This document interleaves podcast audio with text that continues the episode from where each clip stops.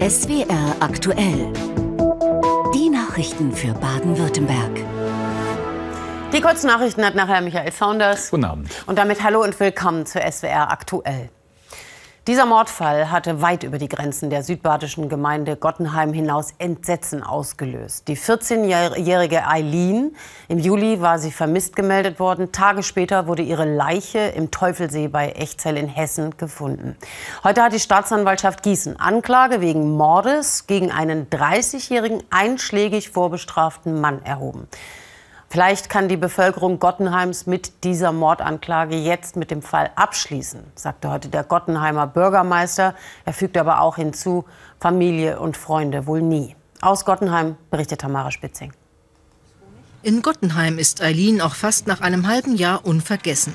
Auf dem Grab der ermordeten Schülerin werden immer noch regelmäßig kleine Andenken und Blumen niedergelegt. Die Nachricht von der Anklageerhebung sorgt zwar einerseits für Genugtuung, wühlt aber andererseits den Schmerz wieder auf. Als ich heute Morgen das in der Zeitung gelesen habe, haben mich zwei Dinge beschäftigt. Zum einen der Gedanke, der Staat macht seine Arbeit, die Ermittlungsbehörden sind dran und das ist für mich eine gute Botschaft. Aber zum anderen denke ich auch an die vielen Menschen, die von Eileens Tod sehr getroffen waren und es auch weiterhin sind.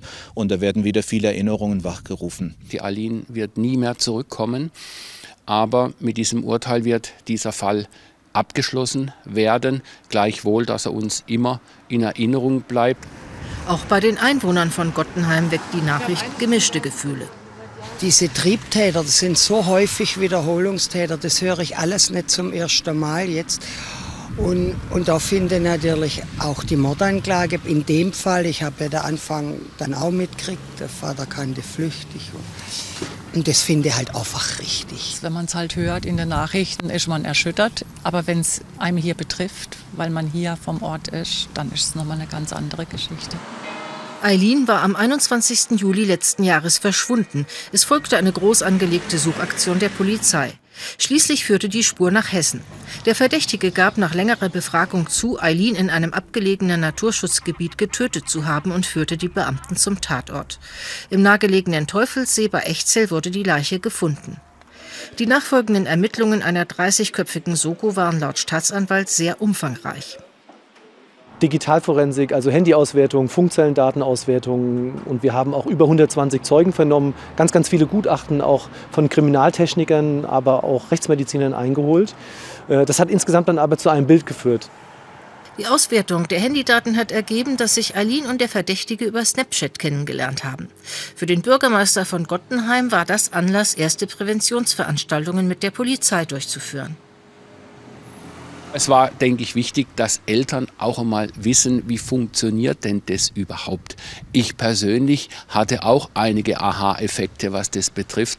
Meine Kinder sind zum Glück groß, aber ich, ich denke, die Situation wird nicht einfacher werden. Eileens mutmaßliche Mörder drohen lebenslange Haft oder Sicherheitsverwahrung. Für die gläubigen Katholiken im Land ging der Blick heute nach Rom, wo der emeritierte Papst Benedikt beigesetzt wurde. Im ganzen Land läuteten zum Gedenken in den katholischen Kirchen die Glocken, wie hier in Weil am Rhein, 15 Minuten lang. Trauer auch in Italien. Auf den Petersplatz in Rom waren rund 50.000 Gläubige gekommen. Es war das erste Mal, dass ein amtierender Papst die Predigt auf der Trauerfeier für seinen Vorgänger hielt. Benedikt wird in die Geschichte eingehen als erster deutscher Papst nach fast 500 Jahren aber auch als der Papst, der vor zehn Jahren auf sein Amt verzichtet hat. Seiner deutschen Heimat blieb er dabei stets verbunden. Hier sehen Sie ihn noch mal bei seinem Besuch in Freiburg 2011 und diese Verbundenheit, die hat er auch oft zurückbekommen. Bei seiner letzten Generalaudienz am 27. Februar 2013 war auch eine Reisegruppe von der Ostalb in Rom. Und gerade in diesen Tagen erinnern sich die Menschen natürlich an diese Momente der Begegnung. Frank Wiesler. Das sind die Momente, die viele Menschen mit dem Pontifikat von Papst Benedikt verbinden. Seine letzte Generalaudienz auf dem Petersplatz in Rom vor zehn Jahren. Danach trat er zurück. Eine Reisegruppe von der Ostalb war dem Papst damals ganz nah. Mit der Todesnachricht von Benedikt werden die Erinnerungen an diesen historischen Augenblick wieder lebendig. Philipp Bullinger war dabei, was ihn sogar in die Bildzeitung brachte. Da sind wir damals in der Bildzeitung gekommen. Das war einfach einmalig, weil man einfach gewusst hat, das war, da ist Geschichte geschrieben worden, man war dabei. Ein Bekannter hat zu mir damals gesagt, an das Bild oder an die, das wirst du noch erinnern, an dem eigenen Sterbebett einmal. Das sind so Sachen, die einfach in dem Moment kommen, wo man nicht vergisst. Als Philipp Bullinger am Silvestermorgen von Josef Ratzingers Tod erfahren hat, hat er sofort seinen Computer durchsucht nach alten eigenen Bildern von der Reise. Näher ist nicht gegangen. Das ist zwischen uns war nur noch die Security und dann ist Papa Mobil gekommen mit dem Papst. Wie weit waren Sie weg? Maximal anderthalb Meter. Auch ein Fernsehteam des SWR-Studio Ulm war dabei. Organisiert hat die Reise nach Rom damals die Schwäbische Post. Reiseleiter war Wolfgang Grandjean. Als er den Film jetzt wieder anschaut bei einem Besuch im SWR-Studio in Ulm, werden auch bei ihm Erinnerungen an Benedikt wach. Er hat eine Aura ausgestrahlt, die bei den Mitreisenden enorm gewirkt hat. Also da waren hinterher ja, zitternde Knie, da waren Tränen, da war Gänsehaut. Lag das jetzt an dem deutschen Papst, an der Person von Josef Ratzinger oder lag das an der Institution Papst? Schwer zu sagen. Vielleicht sogar an beidem. Ein Ostelbler, der Benedikt als Papst häufiger erlebt hat, ist Georg Brunhuber. Der ehemalige CDU-Bundestagsabgeordnete aus Oberkochen war Vorsitzender des Kardinal-Höffner-Kreises und als solcher Verbindungsmann zwischen dem Vatikan und den Parlamentariern. Ein leutseliger Mensch und er hatte also auch eine große Herzlichkeit und er hat es also ganz bewusst auch äh, sozusagen nicht gespielt, sondern das war seine Art, wenn er jemanden kannte, äh, ihm sich zuzuwenden und zwar zu 100 Prozent, nicht so geschwind vorbeihuschen und äh, auch da, sondern das war immer sehr schön und ich habe das auch genossen. Die Volksnähe des Papstes hat Deutschlands auflagenstärkste Zeitung von Anfang an aufgenommen. Eine Seite von Benedikt, die nur wenige erleben durften. Dieser Januar liefert aber nicht nur Abschiede und traurige Schlagzeilen. Die Naturschützer, die wollen volle Kraft voraus im Klimaschutz was bewegen. Von heute bis Sonntag sind in Radolfzell die Naturschutztage von NABU und BUND. Und ein wichtiges Thema ist auch die Bedeutung von Mooren für die CO2-Senkung. Lange Zeit wurden Moorgebiete ja trockengelegt. Jetzt aber will man zurück zum Moor. Im Wurzacher Ried im Kreis Ravensburg kann man richtig viel über Moore lernen. Es ist das letzte intakte Hochmoorgebiet in Europa. Isabel Heine.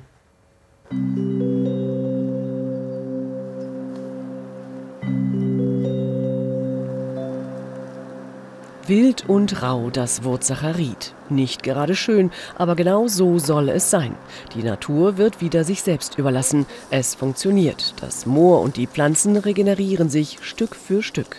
Das sind Moose, genauer gesagt Taufmoose. Das sind die eigentlichen Baumeister und Architekten der Moore. Also es sind die Pflanzen, die in intakten Mooren wachsen und die dafür sorgen, dass Torf gebildet wird. Die wachsen oben grün weiter, unten stauben sie ab, da werden sie langsam braun und wenn sie noch älter sind, geht es langsam in, den, in die Torfbildung über. Etwa ein Millimeter Torf bildet sich pro Jahr, seit Jahrtausenden. Bis zu zehn Meter dicke Schichten sind das. Sie saugen CO2 auf wie ein Schwamm. 5 Prozent der bundesdeutschen Landesfläche sind Moore und da ist genauso viel Kohlenstoff gespeichert wie in allen Wäldern zusammen. Das sind also hocheffiziente Kohlenstoffspeicher. Aber nur, wenn sie intakt sind. Jahrhundertelang wurde im Wurzacher Ried und in anderen Mooren in Deutschland Torf abgebaut. Zunächst als Brennstoff. Noch intensiver wurde es in den 70er und 80er Jahren. Großflächig holte man Torf für Blumenerde aus dem Ried. Die Folgen sind bis heute sichtbar. Das sah trostlos aus, das kann man nicht anders sagen. Das waren, Sie müssen sich vorstellen, wie so blanke Flächen, nur, nur, nur, nur äh, Torf, bloßer Torf ohne Vegetation, total eben abgefräst. Also äh, wüste wie in der Wüste eigentlich, Steppenflächen. An dieser Stelle wurde das Moor zerstört. Alte Fräsmaschinen zeugen davon. Das Problem, hier tritt ständig CO2 aus, das im Torf gespeichert war.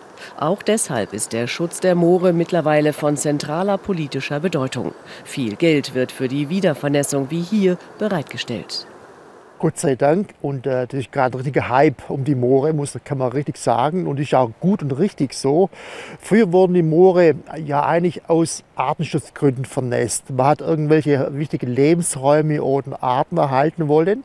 Aber heute macht man Moorschutz überwiegend aus Klimaschutzgründen. Die gesetzlichen Grundlagen sind da, Geld ist da. Jetzt müssen Vorhaben weiter umgesetzt werden. Die Moore könnten helfen, unsere Klimaschutzziele zu erreichen. Wirtschaftliche Interessen und Klimaschutz passen aber auch woanders nicht zusammen, ausgerechnet beim Thema Wald. So wie er derzeit bewirtschaftet wird, ist er für den Klimawandel nicht gut gerüstet. Bestes Beispiel, wenn nur Fichten gepflanzt werden. Die wachsen schnell, lassen sich gut verkaufen, sind aber anfällig für Stürme und Schädlinge.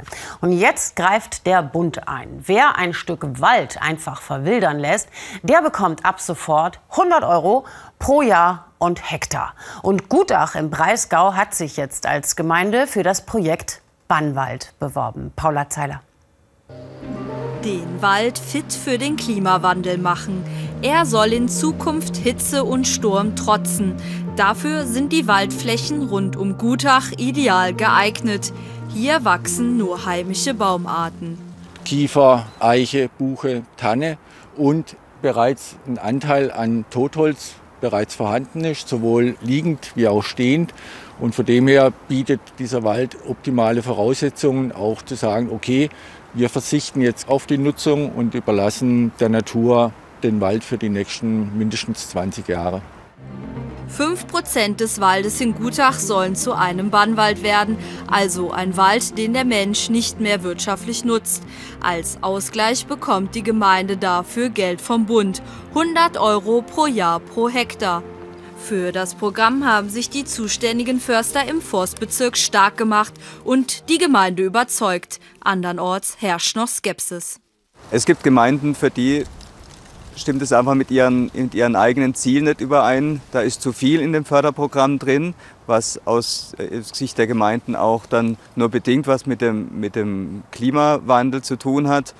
Ähm, insbesondere der, das Thema Biodiversität äh, verknüpfen viele nicht unbedingt mit dem, mit dem Thema Klimawandel. Wenn sich ein Waldbesitzer für das Programm entscheidet, dann gilt für seine Flächen heimische Baumarten erhalten oder neu pflanzen, eingeschränkter Kahlschlag und mehr Totholz. Wer mehr als 100 Hektar Wald besitzt, muss zusätzlich 5% Bannwald anlegen. Für Waldbauexperten wäre es wünschenswert, wenn sich viele Waldbesitzer beteiligen, wenn genau untersucht wird, was das Ganze wirklich bringt. Wichtig wäre, äh, dass man in einigen Jahren einmal schaut, inwieweit die verschiedenen Ziele des Programms tatsächlich erreicht werden, nämlich die Anpassung der Wälder und äh, auch den Schutz der biologischen Vielfalt äh, der Wälder. So ein gelungenes Beispiel ist für den Experten der Bannwald bei St. Peter im Schwarzwald. Hier hat sich in den vergangenen Jahrzehnten ein vielfältiger Lebensraum entwickelt. Durch das neue Förderprogramm könnten solche Naturflächen in wirtschaftlich genutzten Wäldern einen positiven Beitrag zum Klimawandel leisten. Vom Wald geht es jetzt an die E-Ladesäule. Michael Saunders mit Nachrichten im Überblick. Ja, in diesem Fall ist es mehr als eine. Der Stuttgarter Autohersteller Mercedes-Benz hat nämlich angekündigt, ein eigenes Ladenetz für Elektroautos aufzubauen. Wie das Unternehmen mitteilte, sind mehr als 10.000 Schnellladepunkte an 2.000 Standorten in Nordamerika, China und Europa geplant. Bis Ende des Jahrzehnts soll das Projekt abgeschlossen sein. Erste Ladeparks in Nordamerika sollen bereits im Laufe dieses Jahres gebaut werden. Allein dort sind Investitionen von über einer Milliarde Euro geplant. Fürs Lottospielen haben die Baden-Württemberger im vergangenen Jahr insgesamt gut eine Milliarde Euro ausgegeben. Das entspreche fast dem Niveau von 2021, so die staatliche Lotteriegesellschaft bei der Vorlage ihrer Jahresbilanz in Stuttgart. 31 Mal gewann Spieler dieses Jahr in Baden-Württemberg eine Million Euro. Damit gab es nur in Nordrhein-Westfalen mehr erfolgreiche Lottospieler. Die staatliche Toto Lotto GmbH Baden-Württemberg ist zufrieden mit dem Geschäftsjahr 2022. In den Annahmestellen oder auch über die anderen Vertriebskanäle, sprich über Online, haben wir insgesamt Spieleinsätze generieren können von 1, äh, 1 äh, Milliarde 70,6 Millionen äh, Euro. Trotzdem fallen die Gesamteinnahmen um 0,2 Prozent niedriger aus als noch 2021. Das spürt auch Kioskbesitzer Roland Wenninger. Die Energiekosten und die hohe Inflation machen vielen Spielern zu schaffen. Alles wird teurer. Umsätze gehen natürlich zurück, weil die Leute Angst haben auch. Spielen natürlich dann immer ganz so viel. wenn sie dann spielen, dann spielen sie meistens so, dass es für die dann in der Hoffnung, dass sie reich werden dann. Aber nicht mehr so viel wie früher. Für 2023 erwartet die Toto-Lotto-Gesellschaft stabile Einnahmen, die unter anderem in soziale, kulturelle und sportliche Projekte fließen. Als staatlicher Wettanbieter finanziert Toto-Lotto Baden-Württemberg mit 40 Prozent der Einnahmen gemeinnützige Zwecke im Land. Auf dem Gelände eines Unternehmens in Bühl bei Baden-Baden hat es erneut einen Chemieunfall gegeben. Zum zweiten Mal innerhalb weniger Tage lief dort Salzsäure aus. 200 Liter Salzsäure sind am Donnerstag aus einem Behälter in einem Logistikunternehmen in Bühl ausgelaufen, wie die Feuerwehr mitteilte.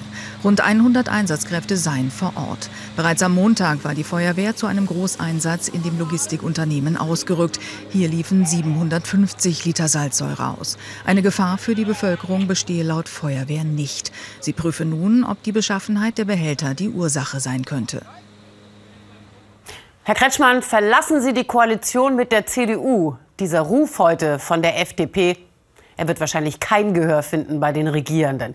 Traditionell war ja heute ein Tag vor dem Dreikönigstreffen in Stuttgart der FDP-Landesparteitag, der erste in Präsenz seit der Corona-Pandemie. Und rund 400 Delegierte haben in Fellbach über den Kurs im neuen Jahr diskutiert. Auf der Agenda standen Infrastruktur, Bildung und die Energiekrise. Und die FDP bleibt dabei. Kernkraftwerke sollen weiterlaufen. Außerdem will sie die Wahlkreise im Land reformieren. Ihr Ziel ein deutlich kleinerer Landtag. Ein Problem der Liberalen wurde aber auch heute wieder deutlich. Sie haben viel zu wenig Frauen.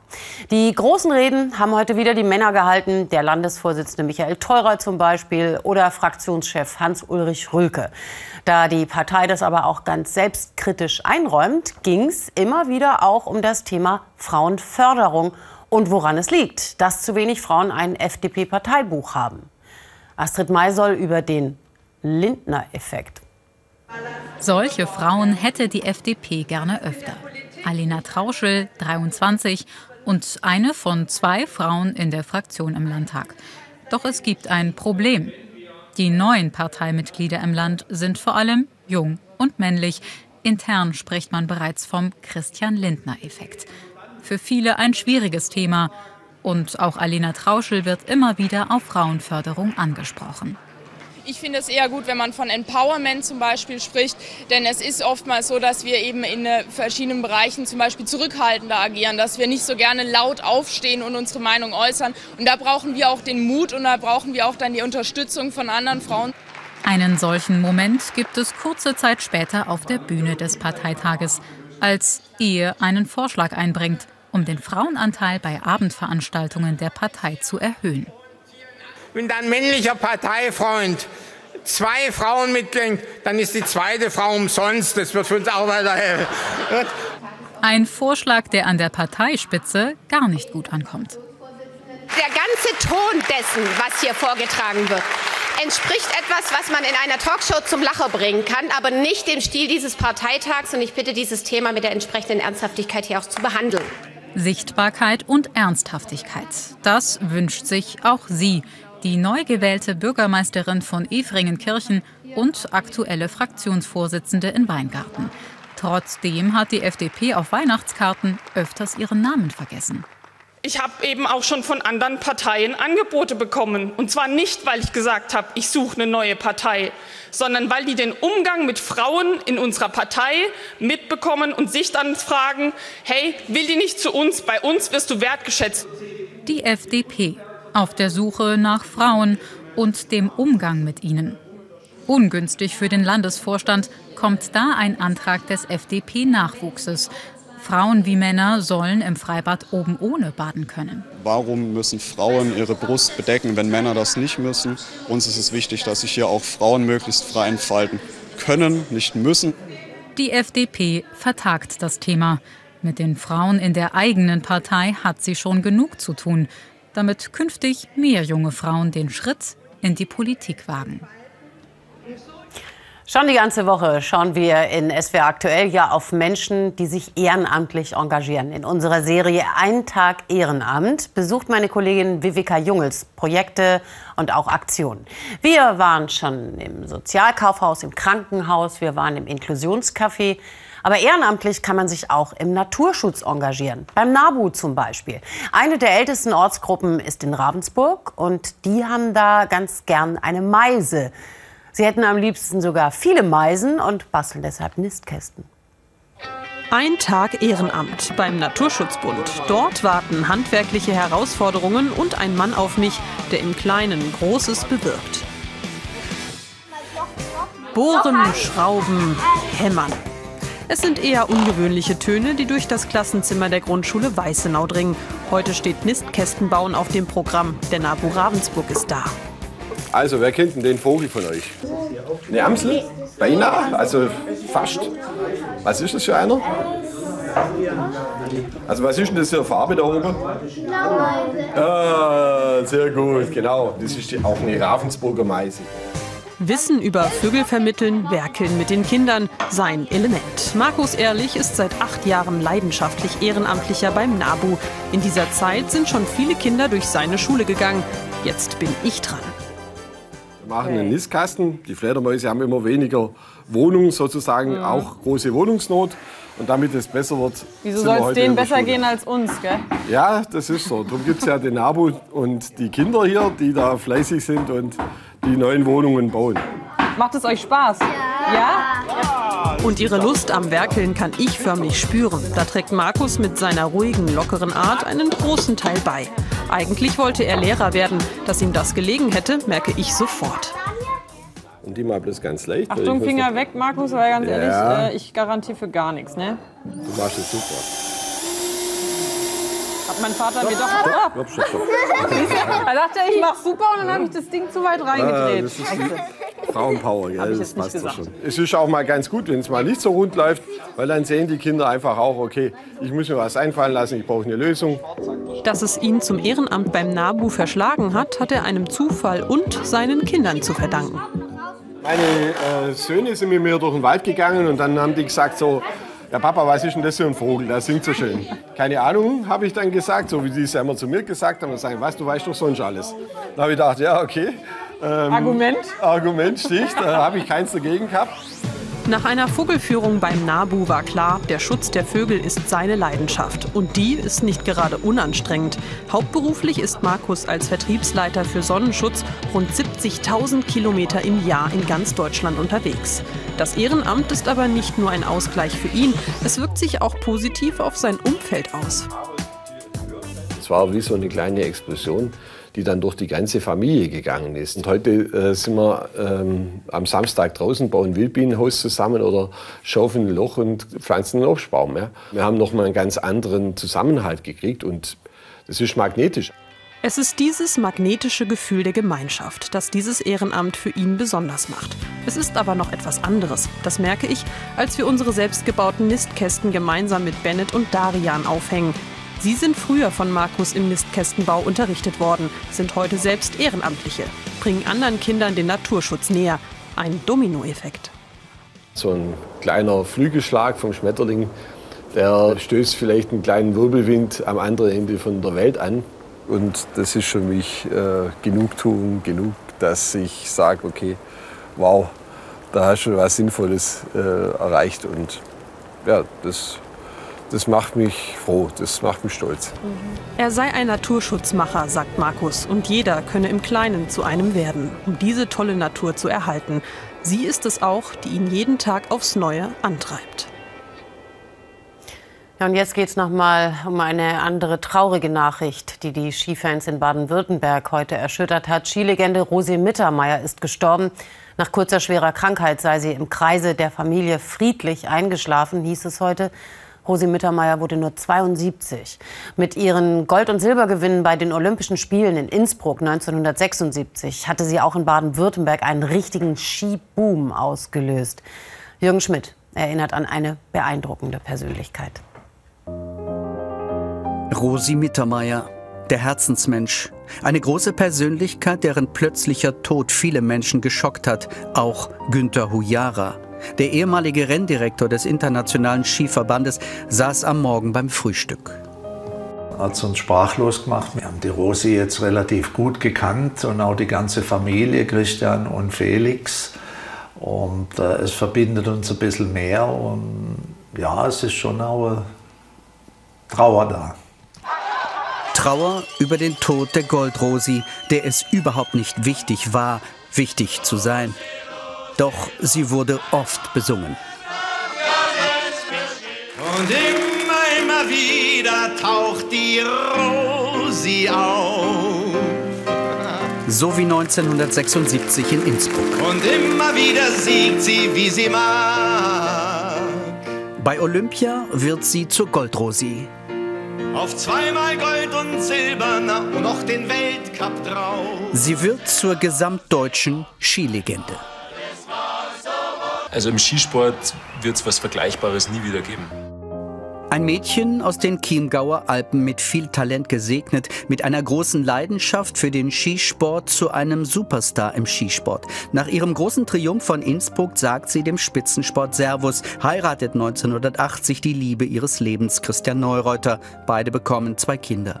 Rosi Mittermeier bleibt ein Liebling der Massen. Ihr Lächeln zog die Menschen an, ihre Bodenständigkeit, ihre Ehrlichkeit machte sie zu einer Mutmacherin. Dieses Motto hinfallen ist keine Schande, nur liegen bleiben. Das ist auch so aus jeder Situation irgendwo etwas zu machen. Regelmäßig war sie bei SWR Sport zum Interview im Funkhaus Stuttgart gern gesehen. Es gibt nur wenige Sportidole, bei denen nur der Name schon ein schönes und warmes Gefühl auslöst. Bei Rosi Mittermeier ist es so. Das war's von uns. Nachher gibt es noch unsere Spätausgabe. Ja, deutlich später als sonst. Kurz vor halb zwölf sind wir noch mal für Sie da. Davor mega langer Quizmarathon gefragt, gejagt. Und hier jetzt erstmal schnell zu Claudia Kleinert im Wetterstudio. Ihnen einen schönen Abend. Ja, schönen Abend, Wiedersehen.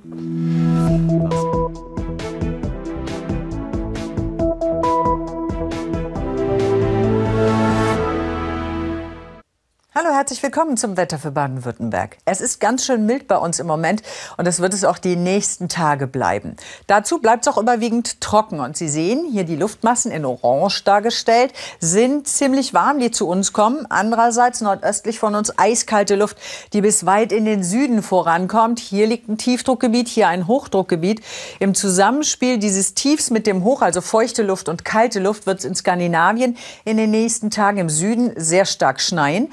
Bei uns dagegen bleibt sogar überwiegend trocken im Süden Baden-Württembergs und die Temperaturabweichung liegt bei 6 bis 10 Kelvin. Bei Abweichungen spricht man immer von Kelvin, nicht von Grad, kann man aber gleichsetzen. Andererseits nordöstlich von uns 16 bis 20 Kelvin. Zu kalt, also 16 bis 20 Grad zu kalt. Es geht bei uns relativ ruhig weiter in den nächsten Tagen. Jetzt in der Nacht kommen dichtere Wolken einer Warmfront.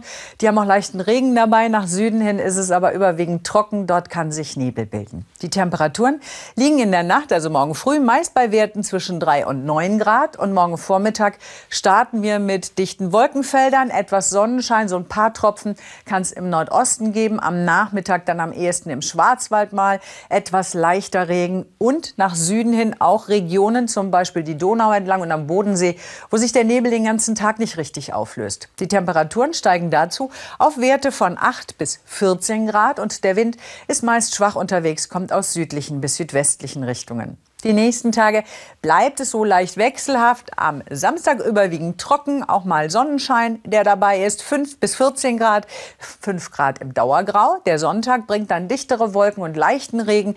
Am Montag kompakte Wolkenfelder. Oberhalb von 800 Metern kann es auch mal etwas Schneeregen geben. Sonst ist es der Regen, der fällt. Aber auch davon wird es nicht allzu viel geben.